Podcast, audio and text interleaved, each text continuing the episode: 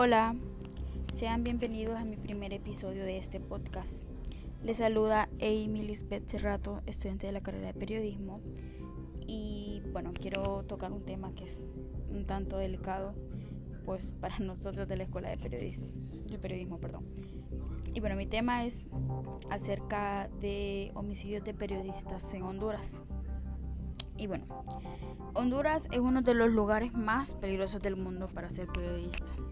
y es que aunque suene feo, las investigaciones arrojan que durante la última década al menos 90 han sido asesinados realizando su trabajo. Según un informe publicado por el Instituto Internacional de Prensa, esta cifra convierte a Honduras en el segundo país más letal para un reportero y más peligroso eh, en algunas zonas. Los periodistas que investigan o informan críticamente sobre cualquiera de estos temas se enfrentan habitualmente a amenazas, a eh, ataques y peor aún cuando son asesinados.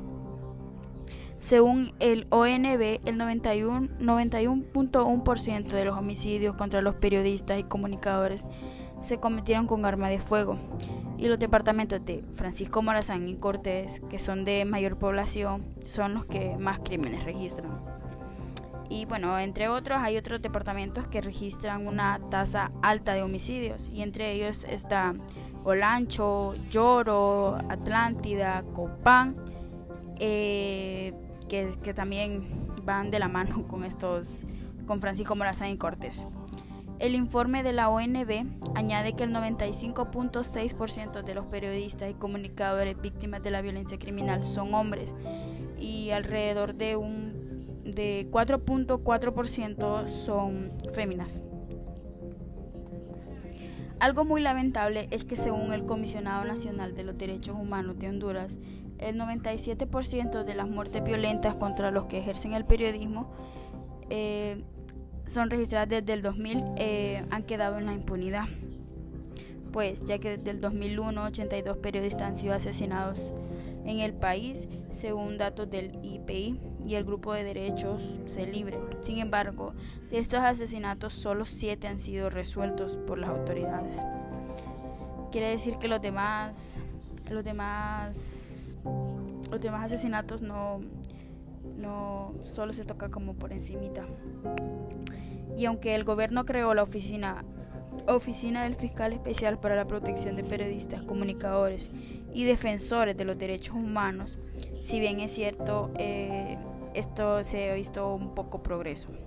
Hasta ahora no ha funcionado en casos emblemáticos y no sabemos si los crímenes registrados de lo que va del año están siendo investigados. Desde hace más de dos décadas, las mujeres y los periodistas encabezan estas filas de violencia y inseguridad y desde que se reportaron los primeros casos, la espiral no cesa. Mientras los periodistas registran los 90 asesinatos, las mujeres triplican estas cifras en miles, convirtiendo a Honduras uno de los países más impunes y discrepantes al respecto. Esto es un tema este que no se toca muy a fondo, quizás por la por la libertad de expresión a veces nos da miedo tocar, y lo digo por mi persona, nos da miedo tocar estos temas que van vinculados con, el narcotráfico. Eh, un ejemplo, ¿verdad? Por el narcotráfico, sabiendo que aquí en nuestro país esto opera de una manera, una manera muy, muy frecuente. Y pues, lastimosamente, varios, varios de, de nuestros colegas han sido asesinados. Eh, Er, haciendo su trabajo, ejerciendo su profesión y es muy triste y muy lamentable que recurra, recurran a, a criminarlos por estar haciendo su labor. Muchas gracias, este es mi primer podcast y bueno, espero que, que les guste mi tema. Muchas gracias.